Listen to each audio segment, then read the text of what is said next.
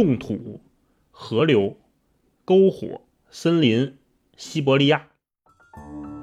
天色微微发青，一个穿着黑色风衣的垂钓者凝视着水中的浮标，风掀动着他脚下黄色的落叶。这幅帝国默念的景象似乎永远定格在这里。引擎一熄火，传入耳中的便只有太平洋的涛声了。沙滩上有一串不太明显的脚印，是熊留下的痕迹。沿着脚印一路往前走，便是一片岩石嶙峋的山坡，视野很是开阔。环抱冰川的费尔韦瑟山脉如屏风般耸立在眼前。我们知道有些人在这个冬天会很难过，我们就算现在没有办法帮助他们。起码可以先做到，我们知道他们的存在。对。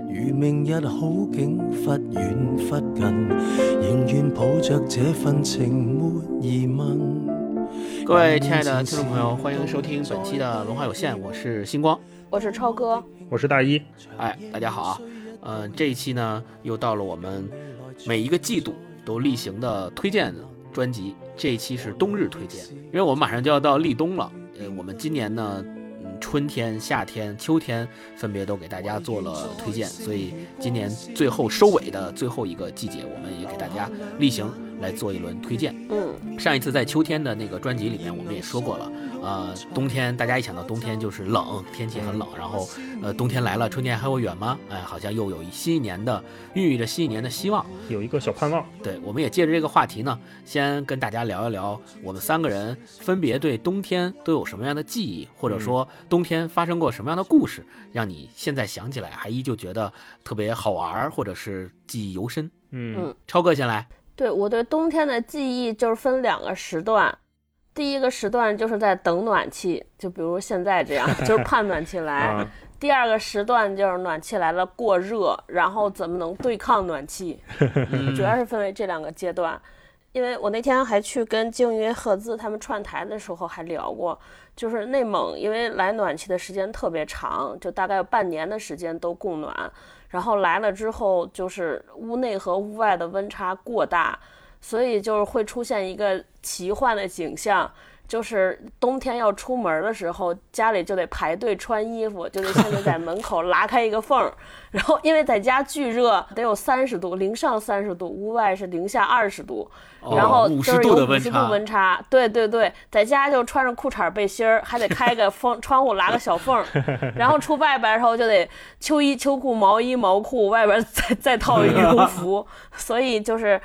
大家都得开着门在门口穿衣服，就是见一个人堆，就是我们那个鞋柜不叫鞋柜，就是衣服柜，上面堆着衣服，拉开门在这一件一件往上穿。这个时候，就如果电梯开门就特别尴尬，就是如果电梯开门有一个邻居走过来跟你打一照面，就看这个人，因为 秋衣秋裤过去那秋衣裤不是很好看，就不像现在有那些。就做的很体面的秋衣秋裤，你就想想，就是电梯门一开，有一个人穿着红色二股筋背心儿，底下穿着蓝秋裤，在那往上套呢，就是巨尴尬。对，嗯，能想象，有画面。对对，特别特别好玩。嗯，大老师，我的记忆也分，可能是小时候的记忆比较多。我之前跟我爸有一次聊起来。我爸对冬天的记忆跟我有关，然后他就串联起了我小时候的一次回忆。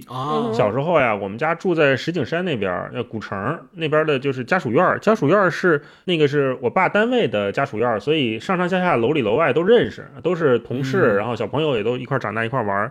有一天早上，冬天起来发现外面下大雪，可能是那几年的一次非常大的雪。嗯，我爸就来劲了，首先是把我叫起来，说：“哎，看那个外边下大雪了，咱出去扫雪去。”嚯！然后我爸就带着我，然后就去敲各家小朋友，就是有有小朋友家的门啊，就说：“哎，外边下雪了，要不然咱做好人好事去吧？呃，咱把外边那雪扫一扫，清一清，小朋友还可以打雪仗啊。”有这么一个事儿，呃，我都已经记不清了。但是有一次跟我爸聊天的时候，他回想起来了，他觉得他那事儿做的特得意。但是我现在想想呢，家长也不一定真乐意。家长大周末的睡得好好的是吧？突然叫起来，你说搞卫生去，要现在我们估计都不太乐意了啊。但是那一次，呃，应该还是挺好玩的，因为后来好像我们家就是拍照片，还留了一些回忆。嗯，那会儿就到公园里，就扫完雪了，去公园里玩。公园里的那个花坛和喷泉都已经歇了嘛，喷泉里边已经没有水了，但是喷泉里面积的那个雪特别厚。也没有人踩过。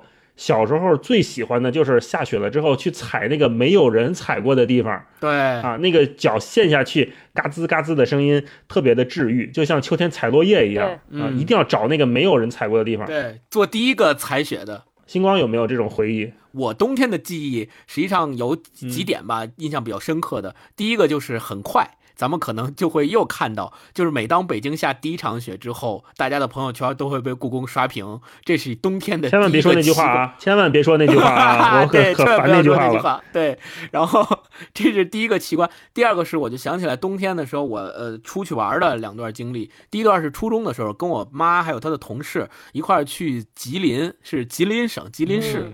吉林有一个特别有名的景色叫雾凇。因为它特别冷嘛，然后它到冬天之后，它那个松树上就会结那个冰晶，应该是早上起来的时候，呃，冷空气跟那个松树的叶子就松枝儿作用之后，它会。把那个松枝变成，就是上面结了一层冰，但是呢，考验理科生的时候到了。对，结了一层，我不知道，我现在也不确定到底是什么原因形成的，但是它整个就是形成的那个树的感觉挂在那上面，就叫雾凇，然后就特别好看，就像是进入了仙境。尤其是呃好几棵树在一块儿的时候更好看。嗯。第二个印象特别深刻的是，我们要去一个小岛上，当时在去吉林的时候要去那岛上专门看雾凇。那怎么去呢？那个岛是在松花江那个中间儿，就是两边被松花江围着。当时已经是零下二十多度了。我们的面包车就是现在可能都没有，就类似于比依维柯那种车还要小一点，能坐个大概七八个人的面包车，直接在松花江上开，就它那个已经冻住了，整个江都冻住了，直接在冰面上开。当时我。小的时候嘛，特别害怕。我觉得这车要是在从冰面上开，突然咵嚓一下，我们这跑都跑不了，人都坐车上嘛，根本跑不了。当时还特别害怕。有大老龟出来驮你啊，你把那个东西给他。经书是吗？西游记是吗？嗯，通天河。司机特别淡定，因为是当地的司机。司机就说：“我们这冬天天天在松花江上开，就没事儿。这冰结的都好几米的厚，没关系啊。”印象特别深刻那次。好，那我们来那个推荐，嗯，首先是一本书啊，大一先说吧，嗯，你冬天推荐的一本书，我冬天推荐的这本书啊，我先说几个关键词，大家感受一下啊，嗯，冻土、河流、篝火、森林、西伯利亚，哦，咱俩不会撞了吧？这几个词儿放在一起就已经感觉很冷了啊！我想给大家推荐的就是阿斯塔菲耶夫的《渔王》这一本书。那这本书呢，它是由十三个相对独立的故事组成的一个长篇故事，但其实我觉得它是一个中短中短篇集哈。然后它大概写的就是人与自然，或者说本质上还是人与人的关系。那这个阿斯塔菲耶夫是谁呢？他是苏俄七十年代的一个非常著名的作家，他也是两千年初才去世，所以他写的那个时代大概就是。俄罗斯六七十年代时候的样子，他比较有特点的是，他是出生在河边，是一个农民家庭，所以你看他这本书叫《渔王》啊，也是他们家和他的身边都是这些打鱼的村民，所以他对捕鱼、狩猎，然后在森林里生活这一套东西他特别的熟。嗯，我们都知道，就七十年代的苏联那会儿都是计划经济嘛，它还是集体主义的时代，所以。甭管什么都是国家的，包括河流也是国家的。那在这个所有的计划经济体制下面，经常出现的一个角色，就在他的生活里啊，会出现一个叫渔场稽查员的这么一个角色。嗯，就是你不能随便捕鱼的，你得有这个许可证，你才能下河。所以这就导致呢，他们这些渔民啊，呃，没有合法捕鱼证的，就叫摸鱼人。摸鱼，我们现在说那个摸鱼，他们那个是真摸鱼啊，就是去河里摸鱼去。然后他们更有意思的是，那这些摸鱼人，他们的船会安两个引擎啊？哎，为啥？你想想这是为什么？两个引擎哦，是前面安一个，后面安一个。如果被人发现了，可以开那个，然后掉头跑是吧？不就不用掉头，直接倒着跑啊，快是吧？没没有没有没有没有没那么 那倒着那就容易灌水了。不是，他们安两个引擎啊，一个大一个小，小的那个呢声音小，功率小，就可以日常用，不被发现。嗯，另外一个是大的，功率大，声音大，就是专门用逃跑的时候用的。啊。所以如果一旦这个叫这个渔场稽查员发现他们在这儿偷偷的捞鱼，他们就会把这个大引擎开开，赶紧跑，不被抓着，要不然就会被罚款嘛。嗯，然后呢，这个书里面他写的片段都非常有画面感，而且因为这个是很早就有翻译版本了，所以翻译的也很好。我给大家分享一段哈，好，我就分享一段《渔王》同名作品里面的一小段儿，嗯，就是说他这个捕鱼的这一个瞬间哈，他钓到了一条鱼，这个鱼就是当地河里的一条鱼王，我们可以理解为就是这条河里面最大最凶猛的那条鱼。啊，像有点类似于神明的感觉了。老人与海，啊。我我想起老人与海了。哎，有点像，所以大家可以听一下这一段，跟你心目中《老人与海》那一段的捕鱼的描写是有截然不同的感觉的哈。嗯，一条分量很重的大鱼在挪动，它见或用身子磕打几下绳索，一副必动有方的样子，不做无谓的挣扎，不惊慌失措的左冲右突。它往水下沉，往一边拽。伊格纳奇伊奇就是我们的主角哈，伊格纳奇伊奇愈是向朝上提，它的分量就越重，而且抵住身躯，纹丝不动。幸而他没有猛力挣扎，要不钓钩会噼噼啪啪地撞在船舷上，断成一小节一小节的。收钩的人更得小心，稍一大意，钓钩就会一下子勾住人身上的肉或者衣服。那时，除非钩子折断了，除非你来得及抓住船帮，用刀子把系住钓钩的卡普隆绳结割断，还可有救；否则，点儿点儿点儿。嗯，摸鱼人的日子并不好过，全靠侥幸冒险。偷鱼的时候，要是碰上渔场稽查员，真是连胆都会被吓破，因为他会在黑地里突然出现，一把把你逮住。那时不但丢尽了脸，而且还要罚款。如果稍微抗拒，就请你吃官司。伊格纳奇伊奇在家乡的河上鼠窃狗偷，磨练得一身上仿佛长出了一个不知名的附加器官。现在他在拖鱼，在下排钩的地段忙碌，真是全神贯注、紧张而兴奋，一心要把大鱼弄到手，眼睛、耳朵、脑袋、心思全都集中在这个目标上，每根神经都调动了起来。这个捕鱼人的手和手指尖儿简直同排钩的牵缆融成了一体。然而，在肠胃上方，在左面的胸膛里，却有个什么东西或什么家伙单独的生存着，像救火员那样，二十四小时昼夜不停歇的在观察。观察就是观察这个这个捕鱼稽查员什么时候会查到他啊？然后准备跑。对，然后后面啊，就是说他跟这个鱼已经杠上了，而且他被这个鱼拖下了水。当地这些人，苏联他们这个捕鱼啊，他们用的不是我们那种一根线上面一个钩子，它不是这么简单的，它那个线上会有好多个钩子，叫排钩嘛。所以为什么他会说，就是如果被这个鱼把这个钩子蹬下去，很容易把人刮到，就是这个原因。它不是单纯的一条线。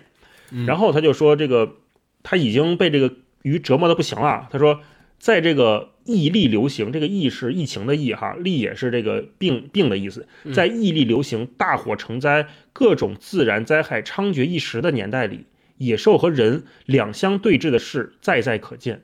野熊、饿狼、舍利和人面面相迎，虎视眈眈。有时候双方一连几个昼夜等待着死亡，这种可怕的场面叫人毛骨悚然。但是一个人和一条鱼同遭厄运，一条通体冰凉、动作迟钝、满身鳞甲、眼珠蜡黄的鱼。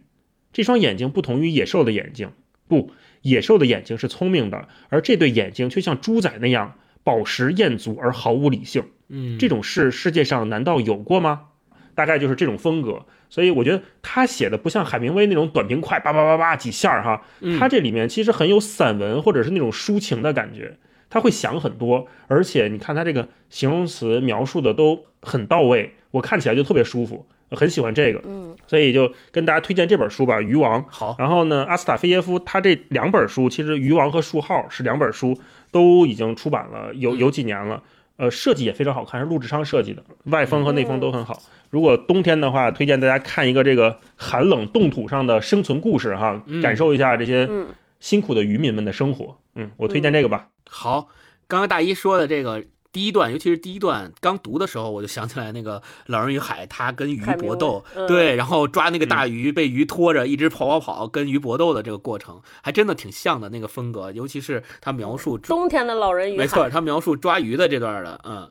来，那下面让超哥来呃分享一本适合冬天读的书。嗯，冬天我其实就是特别想读温暖的东西，而且由于出不了家门，我觉得可能十一过后，我们即将迎来最漫长的一个没有假期的时节，所以就，对，所以我就想给大家推荐这本刘子超老师的这个《午夜降临前抵达》。哦，之前我们在节目里边聊过刘子超老师的另一本特别著名的书《失落的卫星》，就是讲中亚的。那这一本书呢，其实是是是刘子超老师在那本书之前写写的一本书，是去中欧旅行。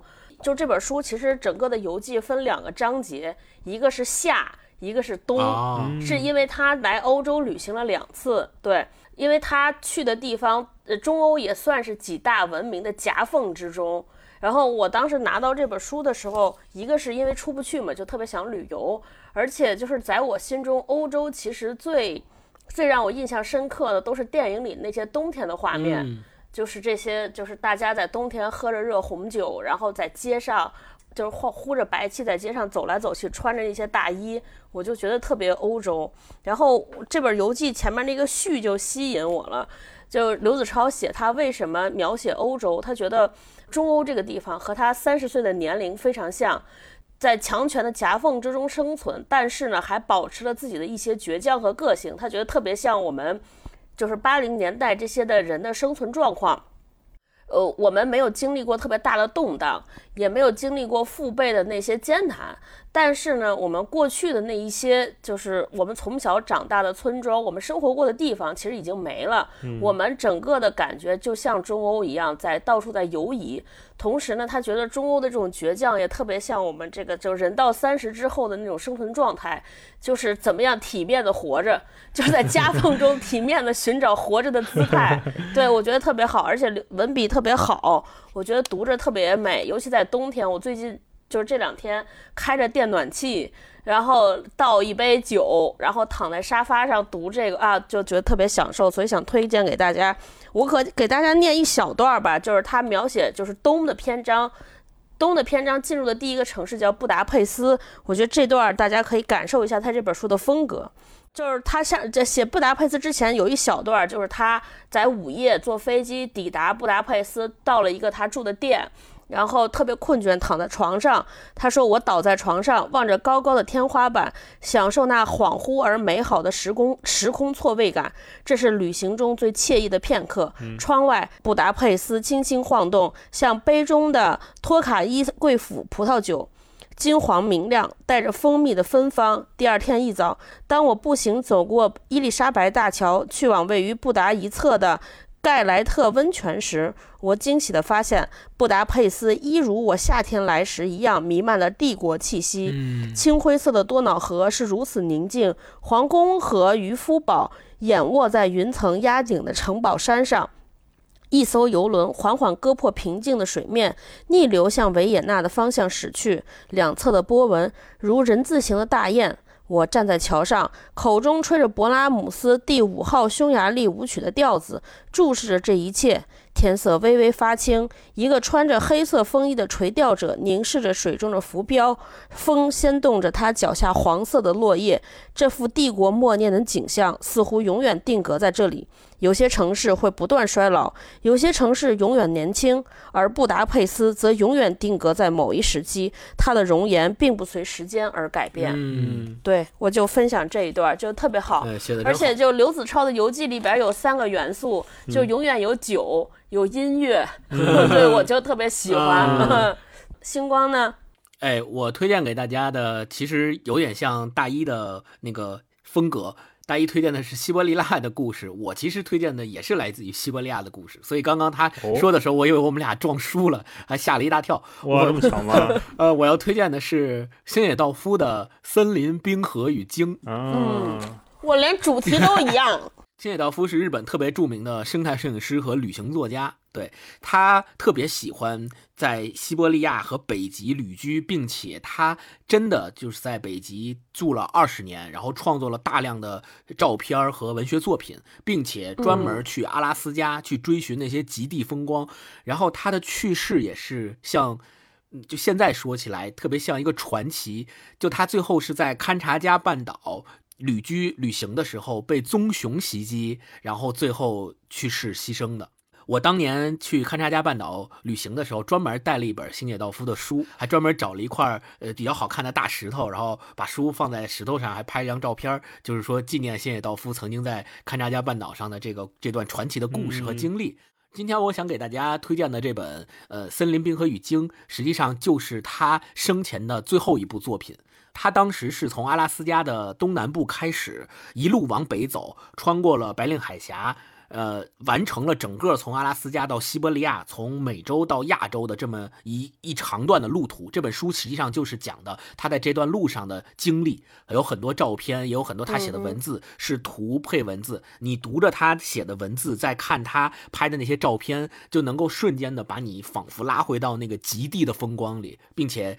冰雪、冰川，呃，大面积的白色，这个这种景象在你面前，我觉得特别适合呃冬天的这样一个氛围和环境啊，并且是一个特别好的能够通过他的书让你接触自然的这么一个契机。因为青野道夫他一直相信，就是他用照片和文字去表现的，恰恰是他眼中的自然。他觉得自然是特别的美的，他希望。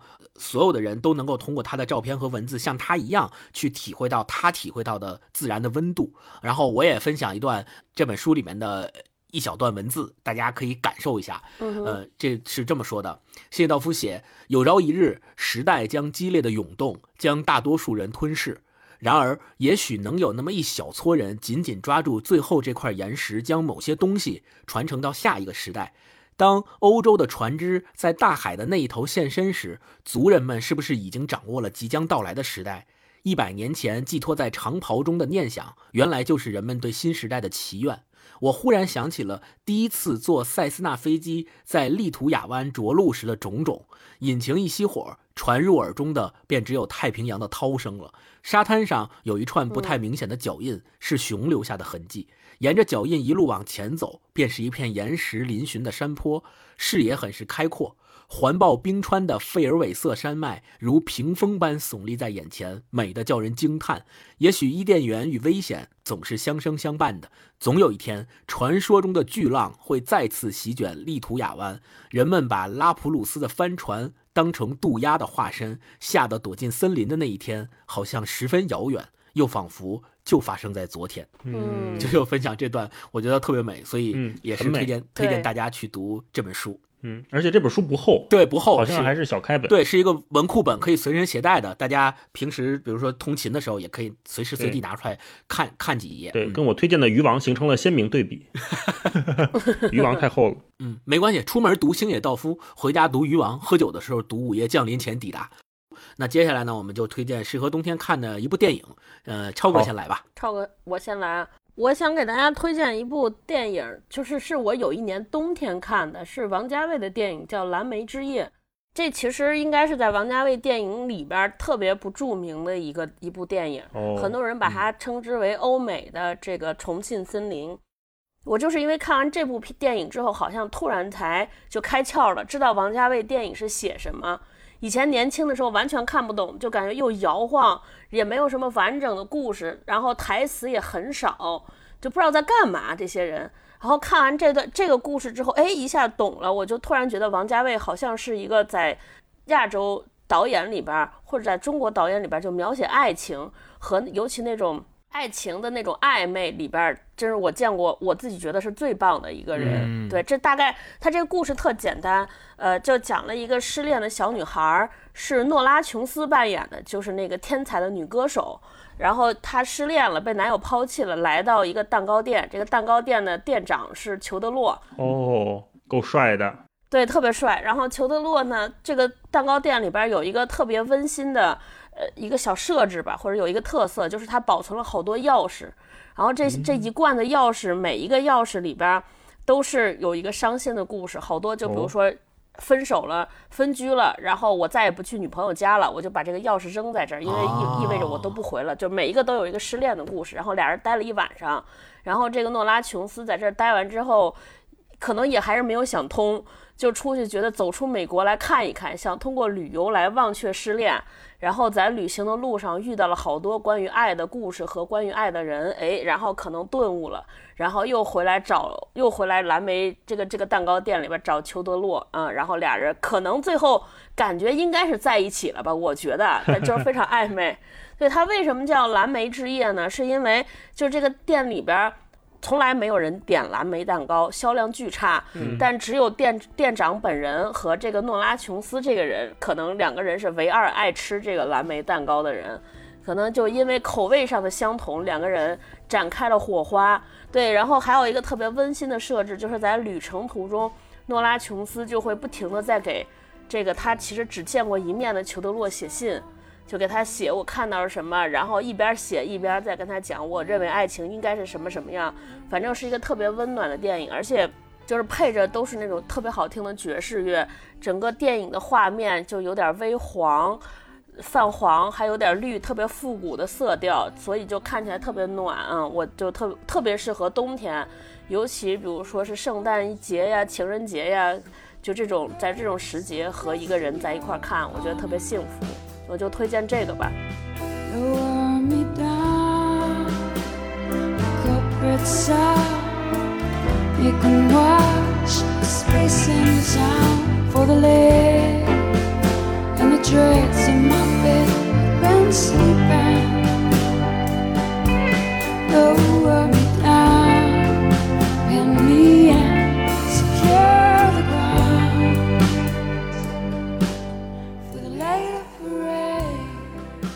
不错，这个好，一个温暖的电影。对，那我就接着超哥的推荐一个不温暖的电影啊，形成对比了又。对我来跟超哥形成一个鲜明的对比。这个电影是前几天我跟霹雳在家看的，非常的不温暖，甚至有点残酷，叫做《浊水漂流》，是一个香港片。这个主演是吴镇宇。那吴镇宇，我们。呃，年轻时候都很喜欢他演的这个反派角色哈。坏蛋，对对。那他在这个电影里面其实演了一个露宿街头的人，根据他们的真实事件改编的。这个地方就在深水埗，我们去香港都经常去那个地方啊。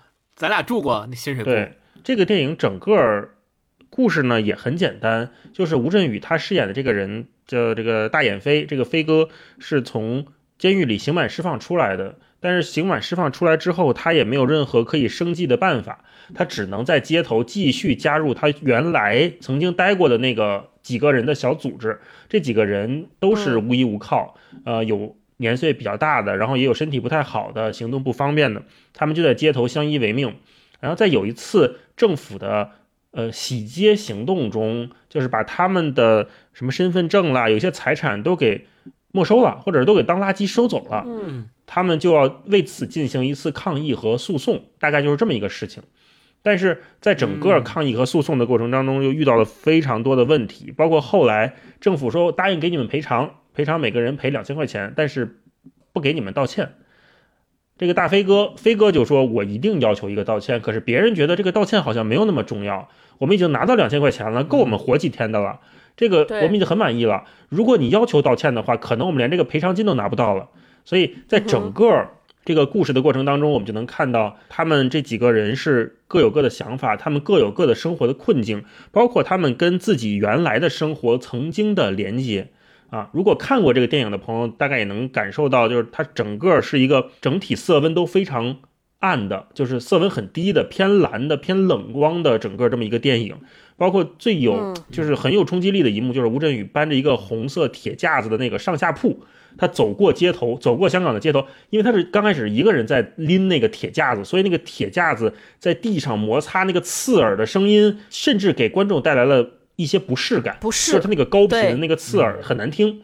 但是那个画面在整个电影里面是非常有冲击力的。但后来就有一个小朋友，呃，小孩儿来帮他抬啊什么的，但是能感觉到是一个冷漠的、不想跟世界有任何交流的人，他有自己的一个世界观。呃，然后后来我看到豆瓣上有一条热评第一，一个叫段音律的一个朋友，我觉得他那段写特别好，我也跟在在这里跟大家分享一下。如果有机会的话，大家可以看一下这个电影。他说，嗯，在香港国际电影节看的首映，荒谬的是，散场结束后，不少粉丝在熄灯的剧院外等待导演和演员举着灯牌激动的合影。里三层外三层的自拍他拍，连连发出嬉笑惊呼。而午夜时分，飘着毛毛雨的尖沙咀，蜷缩在剧院门口黑暗一角的三四个流浪汉，似乎是被吵到了，翻了个身，继续睡去了。啊，他写了这么一段，嗯，就看这个片儿，让我们俩都想起来《一念无名》那个电影，那个可能很多朋友也看过，一六年的电影是曾志伟和余文乐演的，当时余文乐演的是一个躁郁症患者。其实这几年香港这方面的电影还是有几部的，像《一念无名》啊，像今天推荐的《浊水漂流》，都是关注社会上的弱势群体的。我觉得看这个电影带给我一个感受，是我们知道有些人在这个冬天会很难过。我们就算现在没有办法帮助他们，起码可以先做到我们知道他们的存在。嗯，这是这个电影给我最大的启发，所以我就跟大家推荐这个电影吧，《浊水漂流》。如果有机会的话，可以看一看。类似的电影我还想到有一个名字我忘了，就是还有一堆人每天得靠住在麦当劳里边，嗯，就好像叫麦记什么，就是也是无家可归，每天只能在麦当劳里过夜，度过一天，嗯，特别难过。刚刚大一讲的这个电影里面，吴镇宇拉着那个床在街上走。我虽然没有看过这个电影，但是大一描述这个场景的时候，就让我想到了圣经里面描述耶稣基督扛着十字架，这个走苦路十四站，其实就是有这个，就是特别特别有这个。我我我我瞎猜的，是不是可能有类似于这样的，想要让观众形成这种连结记忆的这么一个用意？哎，有可能。而且香港确实他们对这方面。关注比较多嘛，是是有这个可能。星光这个解读还是挺有意义的，嗯。而且吴镇宇在这里面演技也很好，他演一个大概可能六六十多岁的一个老人，他失去了儿子，而且他还有吸毒的问题，对。然后他有病，他后来的脚已经就是肿的要溃烂了，所以他整个在电影里面那个病态的感觉，就是说话都有气无力，呃。呃，印象非常深刻，而且电整个电影的最后一个镜头也非常的有冲击力。我这里就不剧透了，如果大家看到那儿的时候，一定会有感觉的。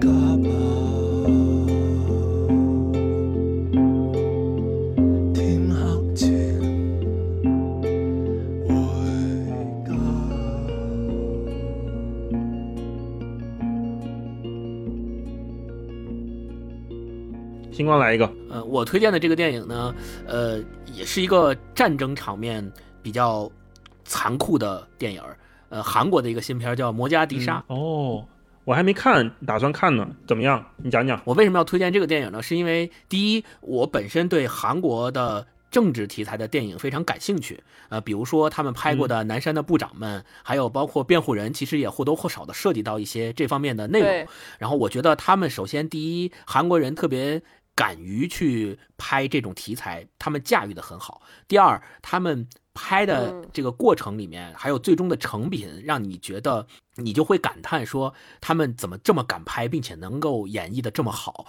同样，《摩加迪沙》作为二零二一年一部也是大制作投入的呃政治题材的。影片，呃，我看完之后也是同样的这个感觉，我觉得拍的真是好。它的背景是基于真实的故事改编的这么一个片子。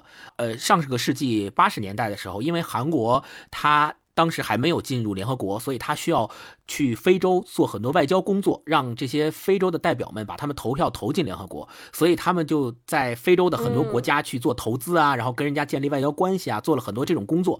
但同时呢，朝鲜人他们也在非洲的这些国家去做这些工作，所以呢。嗯，他们就在非洲的外交战场上，两国之间有这种角力的这种过程。你会发现，说这两国之间的角力有明面上的，也有暗地里的，包括用一些呃上不了台面的呃什么策动媒体啊，给媒体提供虚假消息啊，然后指责对方什么卖武器给反政府军啊等等这些东西，它里面都有所涉及。这两个国家在索马里。后来突然有一天，索马里内战了，就是反政府军跟政府打起来了，并且很快就攻入了首都。攻入首都之后，就把使馆区给打下来了。把使馆区打下来以后，政府军就不能给他们提供帮助了，也没有警察来护卫他们的使馆了。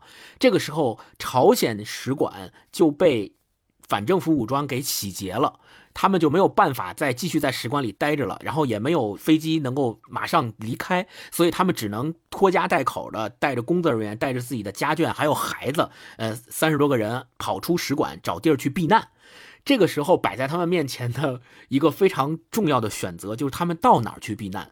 于是他们就在使馆区里面到处跑，躲着炮弹啊，躲着这个枪啊，最后跑到了这个韩国使馆门口。然后就向韩国大使馆寻求帮助，说我们这儿有孩子，你能不能让我们先进去避难？这个时候摆在韩国使馆这个大使面前的一个选择题也很难，就是我要不要接纳这些其实是同胞？我们要不要接纳这些朝鲜人进我们的使馆？드디어대통령변상대한민국역사적인유행타입승진 整个这个电影拍的特别好，我特别喜欢。对，所以推荐大家看《摩加迪沙》。嗯，但除了《鱿鱼的游戏》之外，也大家推荐这个电影。是不是有点像那个《逃离德黑兰》那感觉？有一点儿，但是他没有宣扬，就是说我们韩国人多么伟大，我们救同胞，我们为之。他也没有宣扬说朝鲜人多么的特不好，就没有这种，嗯，就还是非常的理性。嗯，我是我是觉得这个特别好。然后，呃，我们三个人都推荐了，呃。电影那下面就是继续推荐适合冬天看的电视剧，你先来吧。我我推荐的电视剧是呃婚姻生活。哦，我竟然我竟然也可以推荐婚姻生活了，你说说，你这是进度够快的呀？没有没有没有没有。呃，为什么推荐婚姻生活？是因为其实婚姻生活这个文本它是呃一九七三年呃。呃，伯格曼写的这么一个呃剧本嗯，也是在从七三年他写完之后改编过各种电影和话剧和电视剧。我推荐的这个是最近才由 HBO 出的一个五集的迷你剧，对《婚姻生活》。我为什么推荐这个？是因为之前我看过伯格曼的这个话剧，就是中国的导演改编的伯格曼的话剧，呃，和他们瑞典的这个本身的导演。做的话剧就看过好几个版本，我非常喜欢它里面讲的这个故事。这个五集的新的迷你剧的故事也很好，它其实跟伯格曼的文本有一些差新的差异。就是伯格曼的文本里面，他写的是这个男主人公因为出轨，然后两个人的婚姻破裂了，在这个过程当中，他们两个有一些争吵，然后有一些对话，有一些讨论，然后他在这个文本里面探讨了婚姻到底是什么，然后亲密关系到底怎么建立等等的这些非常宏大的主题，但是他聊的。特别的好，但是在迷你剧里面，他改了一个情节，就是不是男的出轨了，而是女方出轨了，啊，而且在这个情景剧里面，女方恰恰是家庭关系里面那个经济地位高的，就是女方是科技公司的副总，她比男方。更能挣钱。男方是一个大学的教授，所以这个里边的男主角反而承担了家庭里面育儿的更多的责任。那这个时候就你会发现，说是不是因为这两个人之间的权力关系导致了他们两个婚姻的破裂呢？其实不是，就是他们两个人表面上看起来是非常好的这个夫妻，就是两个人互相理解，并且愿意询问对方的意见，然后有重大的决定一起做，并且表面上非常的恩爱。但实际上，这两个人最大的根本矛盾是他们对婚姻的理解是不一样。样的，男方认为婚姻是一种方式和工具，它可以使两个独立的人变成更好的人。但是女方不这么认为，女方认为婚姻是一种平衡的状态，两个人必须去共同的维持。本来就脆弱的两个人，如果不去共同维持的话，就会对婚姻关系造成伤害。长话短说，我就举一个特别呃简单的例子，就是这个女主角意外的怀孕了。然后他们两个在讨论要不要孩子的时候，这个男方大学教授不断的在问这个女主角说：“你想不想要这个孩子？你想不想要？”你说就不断的询问他的意见。这个在我们表面上看起来好像是这个男主角特别尊重女方的意见，他是一个特别呃特别特别好的这个丈夫。你看他这么尊重她的意见，总是想要问他你你想不想要？但实际上这个行为是把责任完全推给了女方，就是。我不做决定，我也不想参与你做决定。就你说，你说要就要，你说不要就不要，我也不说我的观点。所以，这样的一个呃过程，能够我觉得整个剧你看完之后，第一是觉得这个事儿真的，不管是婚姻也好，还是构建亲密关系也好，第一是挺确实挺难的这个事儿。两个完全性格什么不不同的人，完全生活在一起，过不下去，处理这些事儿，反正挺难的啊。但是我觉得。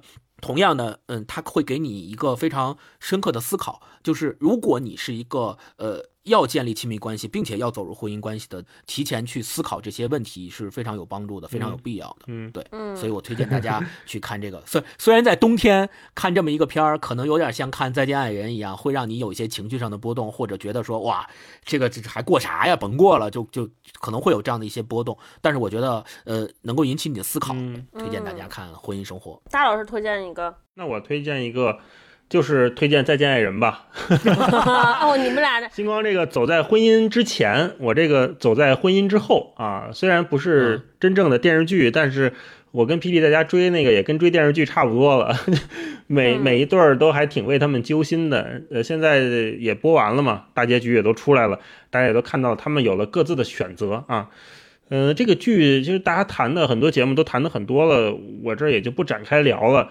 我是觉得我们每个人都能从不同的人的失败或者是不太成功的经验里面吸取一些教训，也可以反思在我们身上。呃，有些事情可能没有做的像老王那么过分，或者说是 也没有那么戏剧性那么强，可是给予对方真正的尊重。双方能一起真正的成长，这件事情是每一对儿关系里面都需要存在的很重要的东西。嗯嗯，所以，嗯呃，我觉得在看他们这三对吃瓜的同时，不管是有没有亲密关系正在维护，或者是想开展亲密关系的人，都能从里面或多或少的得到一些启发。包括我觉得黄志忠他在节目里面说的很多对关系的洞察也很很在点儿上。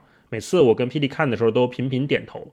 所以，如果大家还没有看《再见爱人》的话，可以，我觉得快速的搂一搂，看看是个什么意思。还是挺值得看的，因为这几年的综艺看下来，这个还是蛮有创新的，所以我就跟大家推荐《再见爱人》吧。嗯，嗯，好，超哥超哥呢？那我再我也推荐一个综艺，就是这两天特别热闹的一年一度喜剧大赛。啊，对，推荐一个跟大儿相反的，嗯因为一到冬天，反正小时候就老觉得要要过年，过年就看春晚看小品，所以就当时就觉得一年一度喜剧大赛特别像是一个全是小品的春节晚会。看着特过瘾哈。对，虽然他们叫 sketch，但是我其实还是没明白小品和 sketch 到底有什么区别。嗯，反正我看下来，我自己觉得啊，我也不太懂，我也不懂喜剧，我就是我在看啥呢？一个就是我在看米未真的是太会做节目了，就作为一个内容工作者来看这个做内容的团队，就真的就是不停的在。啧啧称称奇，我觉得太厉害了。因为我看到网络好多朋友评价，觉得哎呀也不搞笑，也不好笑。就我自己老觉得它其实就是一个平民版的《演员的诞生》，就它是个挺考表演的节目。那后来我在想，我就瞎想啊，肯定也不大对。我说，哎，那为什么表演的节目要做成喜剧大赛呢？我觉得对啊，你想这些都是没有名的演员，让他们来演那些有名的片段，估计大家可能也不太会，不太有有关注点。那不然让大家来演喜剧吧，可能大家能更容易，对于普通观众来来说，它的门槛更低一些，然后它更更容易进入一些。嗯就这大概是我最近几年看的，就是创意也好，包括整个团队也好，特别厉害的节目。而且因为长期看了好多国产的这个剧，因为演员演的完全不行，你就觉得我完全看无所看。看这个综艺的时候，出现了好多演技特别棒的人，就突然间心生一些希望，觉得哎，可能我们是不是快行了？啊，还有希望。对，可以可以，对，是不是快行了？永远保持希望荐这个吧。冬天来了，春天还会远吗？对，补充超哥刚才说不知道小品跟 sketch 的区别，这儿我可以简单跟大家嗯就是分享一下哈，也不一定对。呃，sketch 呢，它翻译过来应该叫美式小品，所以对比如我们看赵本山的小品，或者看朱时茂的这个小品，呃，他们还不太一样。咱们中国的这种春晚的小品呢，它其实是有情节、有人物，然后这个人物在里面是走一段小剧情的。你比如说赵本山老师这个卖拐，我是要把这拐卖出去，怎么弄这个事儿？但是呢嗯，sketch 他玩的东西可能更小一点，他就玩一个点，一个点在整个这个十分钟或者几分钟的小品里面来回的就往上翻。你比如说，我们看呃 sketch 那个，我我挺喜欢那个在巴士上认哥哥的那个，他就玩这一个点，就是有一个人一定要认一个哥哥，然后这个人就不认他，然后这两个人就不停的在这个语境下面，在这个主题下面在表演。那个打拳的那个也是，就表演一个人说话影音不同步，我们就玩这一个点，在这个情景下面会怎么样，会怎么样，会怎么样，而不是说演一个从这个人进门办卡可能有一个笑话，打拳有一个笑话，回家恢复有一个笑话，那个不太一样。所以就这个 sketch 可能是它更聚焦在这一个点上，所以对编剧也很有考验。嗯，就咱们上次跟那个无聊来串台六叔老师，他也这次在编剧里面大放异彩嘛，我们也都很为他高兴，祝贺他。对，就感觉像是去找工作去了，再就业，去米味工作了，再就业节目，这是一个职场职演艺圈去职场求职节目，大家可以把求职节目看。所以刚刚大一说那 sketch 跟中国呃小品的区别，是不是我就突然想到，因为。美国它的这种 sketch 表演形式，是不是后来也催生了所谓情景喜剧的这么一种，嗯，这个表演的方式？就是把摄像机一架，然后在前面其实演的是一个呃小环境里面的一个，就就比如一间屋子里面发生的这个故事。我觉得可能跟这个还是有点关系。就是他们情景喜剧里面有的桥段会用 sketch 的这个逻辑，比如就在会议室里面发生一个人就是想要上厕所，然后他就频繁的找借口，或者是怎么样怎么样，对，他他会用在里面。但是谁先谁后，这个我也说不准。对，那我们接下来进入这个推荐歌曲环节。呃，超哥，超哥先来吧。我想，我想先推荐，我怕被你们抢了。那那估计咱俩就撞了。我跟你说，你先推荐吧。来，又撞了吗？那我这次要先说了。你先说。来，我看看啊，看看会不会撞题。我这次推荐的是老狼的歌曲。嚯，行了，别说了，撞了，撞了，撞了，撞了，撞了，撞了。哎呀。先跟大家说几句这个词儿。北京的冬天，嘴唇变得干裂的时候，有人开始忧郁，想念着过去的朋友。北风吹进来的那一天，候鸟已经飞了很远，啊，这一下把我们拉回到了二零零七年的冬天。对，北京的冬天，嘴唇变得干裂的时候，有人开始忧愁。想念着过去的朋友，被风吹进来的那一天，候鸟已经飞了很远，我们的爱变成无休的期待。冰冷的早晨。就展开说一点，我觉得二零零七年到二零零八年之间，可能是一个不太寻常的时段。这个时候对我们来说，现在来说已经有十几十十多年以前了，呃，零七年到零八年最大的事儿，我们现在回想起来，可能是全球金融危机，对吧？那会儿有这个次贷危机，什么各方面金融海啸啊，各种大事儿，也有一些好玩的事儿。我觉得现在看一看，会让我们内心觉得还有一点小美好啊。这是冬天，就是需要那种小火苗，嗯，挺逗的。一个是瑞士当年票选了全球七大奇迹，新七大奇迹，你们记不记得？我完全没有印象，不记得什么七大奇迹，就是当年古代世界的七大奇迹，其中的六个都已经不在了，只有埃及金字塔还在，其他的什么那个巴比伦的空中花园，那个奥林帕斯的宙斯像，还有亚历山大港的灯塔什么的，这都没了。所以瑞士人就想了一个特葛的招，说我们再票选一次全新的吧。嗯，好像是瑞士是一个什么商人搞的这事儿，就当时还挺葛的。然后选出来的说要取代新的七大奇迹，也是给这个世界上的这个旅游业增加一些收入嘛。然后其中就有咱们中国的万里长城就入选了，然后还有罗马的斗兽场，然后那个巴西里约热内卢那个耶稣像，那个呃基督像特别著名，那个只要拍那就会绕一圈嘛。然后还有泰姬陵什么的也有争议。然后你想零七年还有一个什么特别好玩的事儿是，乔布斯从牛仔裤口袋里拿出来了第一代 iPhone 啊，那是一个全世界就基本上是改变了我们现在所有人的生活嘛，对吧？我们用的智能手机都是从这儿来的。对。我记得当时那个发布会上特别的，大家特别的激动。他说什么一个电话，一个呃 Apple Touch，然后还有一个什么电脑还是什么的，他他就转转转，然后转转转转出来一个说我们叫它 iPhone，然后他从兜里裤兜里拿出来说就这个东西。但是我先不展开讲，我们先看看别的，然后又在讲它整个 iPhone 的发布。我觉得零七年和零八年那会儿，包括就咱们国内，因为要办奥运嘛，所以我们那会儿是一个特别开放的时期。曾经有一段时间，谷歌还是能。正常使用的，我觉得那会儿大家心中那个小火苗，就是好像似乎能有点什么希望，好像似乎盼望着什么点改变。嗯，实际上这个东西发生了没有？到现在我们的生活是不是变得越来越好了？可能每个人都有不同的判断。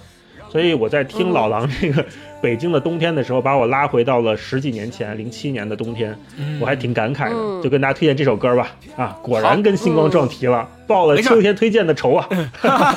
来，超哥，超哥推荐你的歌，真的差点咱们三个就都撞在一块儿了。我一开始想到的也是这首歌，嗯，对，太有名了。但是后来我就是一直在这翻翻翻，我其实更喜欢老狼的，也我也推荐老狼的。我更喜欢另一首歌的旋律是《恋恋风尘》，就他一开篇也写了一个冬天的故事。他说那天黄昏开始飘起了白雪，忧伤开满山岗，等青春散场。就是他其实也是写了一个冬天的景儿。嗯，就是我觉得这个歌曲的旋律特别像是那个冬天的午后，淡淡的阳光。然后因为它是那个也是这种。叫什么舞曲形式？就是它是个四三拍的节奏，听着巨特别慵懒，我就觉得特别适合这个冬天的下午听，我就推荐这个。好，嗯，很像。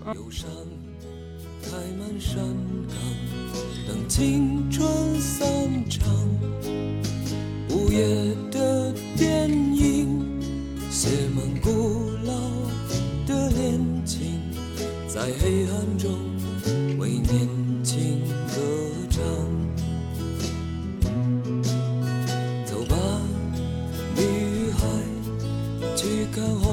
色的朝霞，带上我的恋歌，你迎风吟唱，露水挂在发梢，结满透明的惆怅，是我一生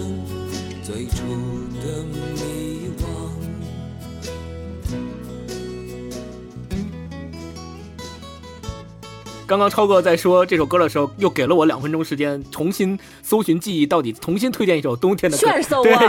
炫搜！哎，炫搜还真的有效。我推荐二零零二年的第一场雪，刀郎的成名曲。哎呀，我跟这首歌有一些。渊源就是二零零二年的时候，我第一次去乌鲁木齐是参加一个夏令营。我当时上高中，汽车呃没有坐二路汽车。嗯，当时刀郎刚刚凭借这首歌出名，所以整个乌鲁木齐的大街小巷飘的全是他的这首歌，到哪儿都是二零零二年的第一场雪这句。然后我从乌鲁木齐去了，大概待了三天三四天。别的没带回来，就把这首歌带回来了。回来我都没买磁带，我都会唱。然后后来专门为了 纪念这个事儿，专门买了刀郎的专辑，所以这个是印象特别深刻。然后他那个词也写特别好，你像一只飞来飞去的蝴蝶，在白雪飘飞的季节里摇曳。你看对吧？我觉得像一只蝴蝶，不是这歌，你这什么玩意儿串串了？你像一只飞来飞去的蝴蝶。对对。哒哒哒哒哒哒哒哒哒哒。这块得配乐，忘记了，对，就这种。对。飘落的黄叶，二零零二年的第一场雪，只留在乌鲁木齐难舍的情节。你像一只飞来飞去的蝴蝶，在白雪飘飞的季节里摇曳。哎，刀郎现在哪儿去了呢？不知道。突然让我想念起了这个人。退了吧？可能就后来也没有新那几年好像是一个网络歌曲特别时兴的年代。对对对，刀郎啊，杨臣杨成刚的老鼠爱大米啊。对对对对对，嗯。对，然后庞龙的两只庞龙两只蝴蝶，对对，然后后来再后来才是那个筷子兄弟，什么小苹果，什么这那的。然后就 QQ 音乐三杰。QQ 考考你们，QQ 音乐三杰是谁？不知道。QQ 音乐三杰啊，有许有许嵩没有？有许嵩，许嵩我听过。有周杰伦吗？没有，肯定没有周杰伦。哇，还不够下沉是吧？周杰伦粉丝生你气。周杰伦唱的时候还没 QQ 音乐呢，那会儿。那还有谁呢？我不知道了，我只知道许嵩量很大。超哥揭晓一下答案吧。还有汪苏泷和徐良。徐良是谁呀？汪苏泷我还听过，徐良我都没听过。徐良也是唱的歌，就徐良和汪苏泷的歌，基本上我都听不出来，就是感觉都都特别像。你听吧，你听，你搜汪苏泷的歌，你肯定都听过，就是记不住名字，你甚至都会哼着跟着哼唱。我看过一个说法，说什么叫神曲，就是你没有完整听过，但是你会唱。对 啊，这真的就是所有的符合这种歌的，就是神曲。太棒了，好，那歌我们也都推荐了，我们下面来推荐吃的或喝的。呃，大一先来推荐吧。好，我给大家推荐那个预制菜啊，现在这个预制菜很火嘛，跟大家简单介绍一下什么叫做预制菜，就是其实就是半成品，他做的半成品可能比我们以前买的那个半成品还还合适，就是他把你这个所有的配料都配齐了，在家里只要放在锅里水煮加热，然后再倒在一起就行了。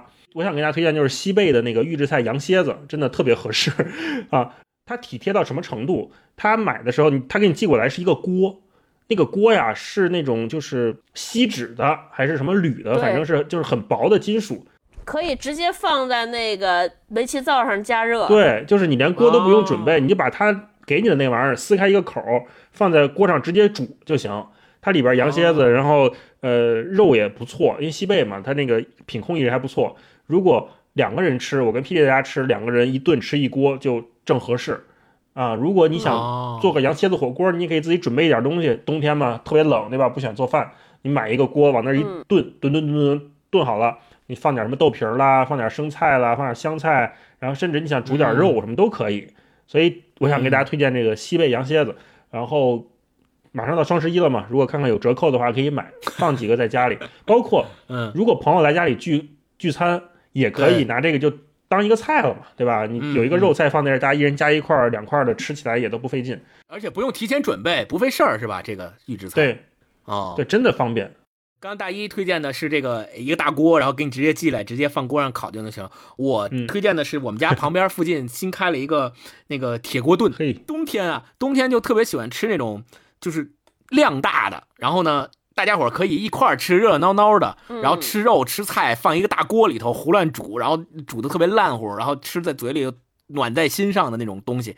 所以那天我跟我爸妈一块儿在我们家旁边这新开的铁锅炖，它是专门是炖鱼。它那鱼那一条啊，嗯就是三四斤起的，最小三四斤。然后他把那一整条鱼给你，就是新鲜杀完了之后，给你放在一个，就是大家想象一下，就是东北的那种大锅，黑色的那种大锅，特别大。跟那个贴饼子似的，是不是？呃，对对对对对，就可以上面可以贴饼子，就是那大锅里头把鱼放进去，然后你可以选各种味道。呃，你如果不吃辣呢，你可以选那个不辣的；想吃辣，你就可以选什么巨辣的。然后放进去之后给你煮，然后还可以给你放菜。然后他那贴饼子呢是也是现给你下，就是你要不要贴饼子，你要，然后他要几个，他给你现用那个面给你往那个锅上贴，然后你就可以就着那个鱼。煮的那个热气，然后煮的那个汤，还有鱼肉，还有贴饼子，我一起吃，真的是特别好吃，就特别适合冬天，并且特别适合聚会，大家在一块儿吃，特别热闹。大家一不知道你家在哪儿，二不知道这家店叫什么，那么请问我们怎么才能吃到呢？你就搜铁锅炖鱼就行了。对，你就推荐这个品类连锁的是吧？对对，我推荐这个品类，嗯推荐这个吃的嘛啊。超哥呢？每次都特别推荐，特别期待超哥推荐的东西。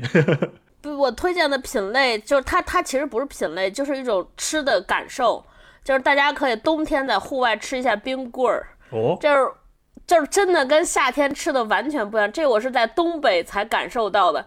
就是我不知道大家就是冬天去东北的时候，就是街边都是码在一排，就那个呃卖卖的雪糕，也不用冰箱，就是在地砖上扔着，马然后必须在户外吃，必须在户外吃。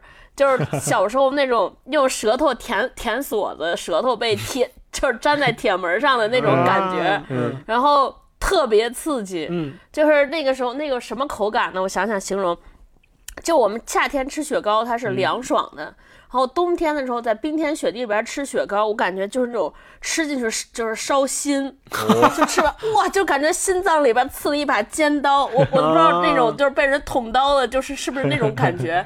吃完之后缓了半天不疼了，然后但是特别上瘾，说那再来一下，真的特别爽。就是最冷的时候，大家买一根冰棍儿，在就是买一根雪糕，在冰天雪地里吃一下，特别刺激。对，对我们家那儿，我我上学的时候，内蒙还流行过一种吃法，叫被子夹雪糕，就是有点像老北京的那个白皮饼。儿，就是那个饼子饼火烧，但是不加麻酱的火烧，里边夹着雪糕，把雪糕夹在里边夹着吃，特，别特别来劲。哦 这这个衍生出了各种冬天吃雪糕的哦，吃法没法那那个烧饼是热的还是凉的呀？热的，热，那雪糕不都化了吗？没有，就是因为雪糕冻得特瓷实，哦所以吃这个要诀就是要快，就就是你知道，就是外烫里冰，哦然后你就嚼嚼完往下咽，可可来劲了，太刺激了，这想想都刺激。一种奇观，大家可以感受一下，真的。不一样嗯，嗯，这这得尝尝，想想都刺激。好，那最后一趴，我们来聊聊这个好物，大家推荐一下。呃，冬天有什么好东西？正好也快双十一了，大家还有机会加入这个购物车。大一先来，哎呀，我推荐，虽然这次没有给我们广告费，但是我想推荐唐岛的那个熊抱被。哦，那个咱们夏天不是跟他们合作过，推过那个西凉凉被嘛？当时嗯，那个被子盖着很呱呱凉快，凉被，对，呱呱凉凉被被凉被。对他们现在新出的那个叫熊抱被，还名字还挺可爱的。然后我们家现在有一床就放在沙发上，因为冬天现在尤其是北北京还没有来暖气，我们俩在沙发上看电视啊，或者沙发上玩的时候，就那个大被子往那一盖。它嗯不像毯子，就是以前我们认为那个毯子有点扎呀，或者是有点痒痒那种，不像它这个材质还是挺柔软的，而且它真的很大，两米二乘两米四的这个被，所以你两个人在上面盖，比如把把腿盖在上面都没有问题，所以就推荐这个吧。如果大家有需要的话，可以看一下。熊抱被，超哥来推荐一个好物。嗯，哎，我我我主要这两天幸福感特别强的是，勾总买一电暖气，是小米的，嗯，就是这是一个新的体验。我觉得就是我以前对电暖器的认知就是感觉。就是呃那个光费电，但是并不暖，而且就是在特别小的那个区域那儿暖，就是你拿远了就不冷。对，这小太阳只能烤腿。对，然然后后来又出了一叫什么油钉儿，那油钉儿也是。嗯。但是我们家最近买了一个，因为实在太冷了，买了一个小小米的，特便宜，可能官方售价也就三四百吧，因为我买的二手的两百多。就是你看我现在坐的那个地方就。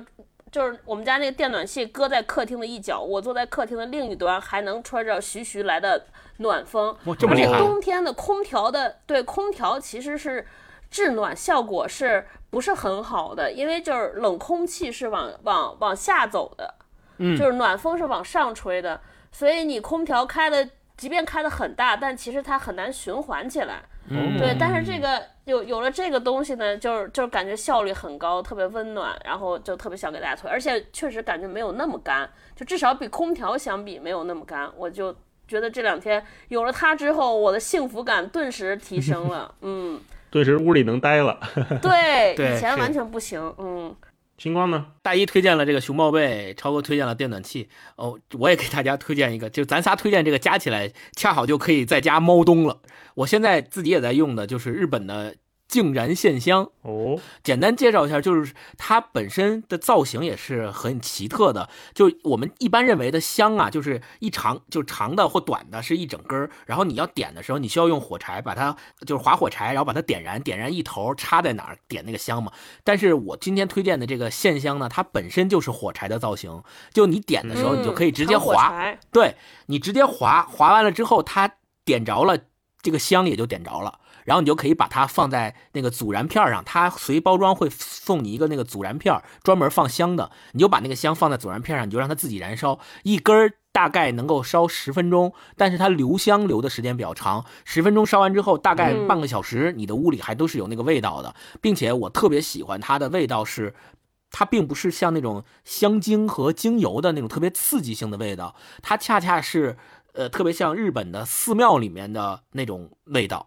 呃，有一种木头的呃那种香味儿，有一种焚香的感觉。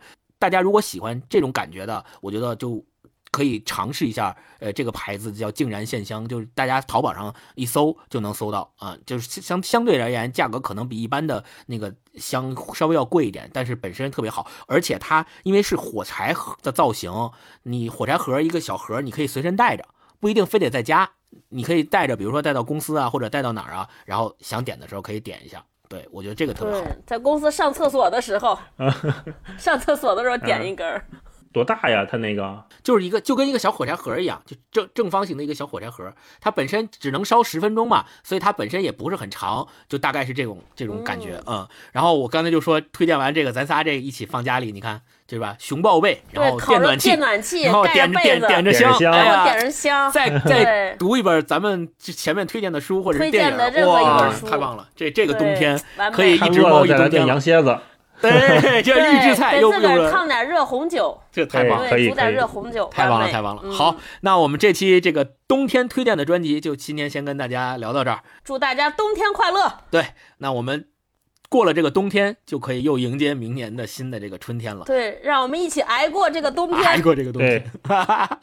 好哦，听说今年冬天有那个拉尼娜效应，会非常的冷，所以也提醒各位一定要注意保暖，注意保暖。对对，过一个温暖的冬天吧。尤其是还在现在有疫情的情况下，最近这几天北京疫情好像又有点反复抬头的这个趋势，大家也一定要注意这个防护啊，注意保暖，注意疫情。行，那今天这期节目就先跟大家聊到这儿，我们下期再见，拜拜拜拜拜再见。高今天起没有了我，心中爱意有否变迁？今天起身边失去你，但我朝夕在怀缅。吻吻你，回头话再见，自会珍重不必挂牵。倘相信日后始终会会面，赠我衷心祝福跟怀念。总相信日后始终会会面，赠你衷心祝福跟怀念。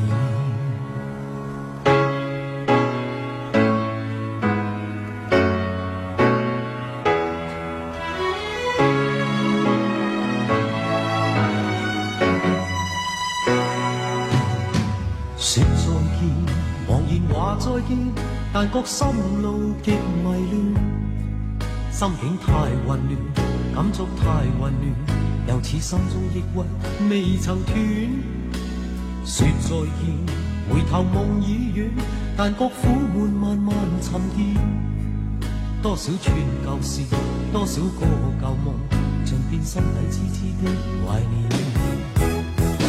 今天起没有了我，心中爱意变迁？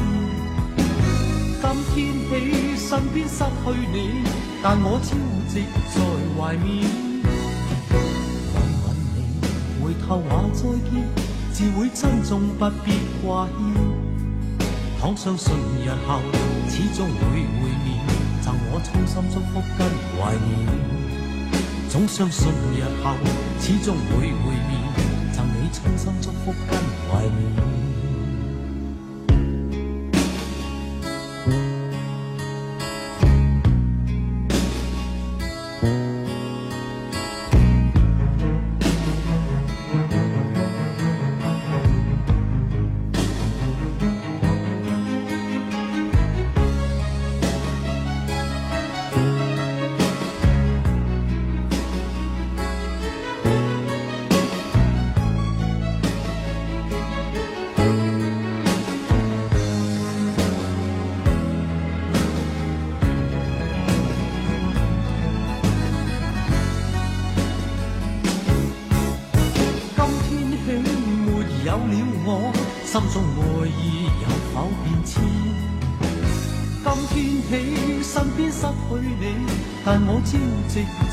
怀缅。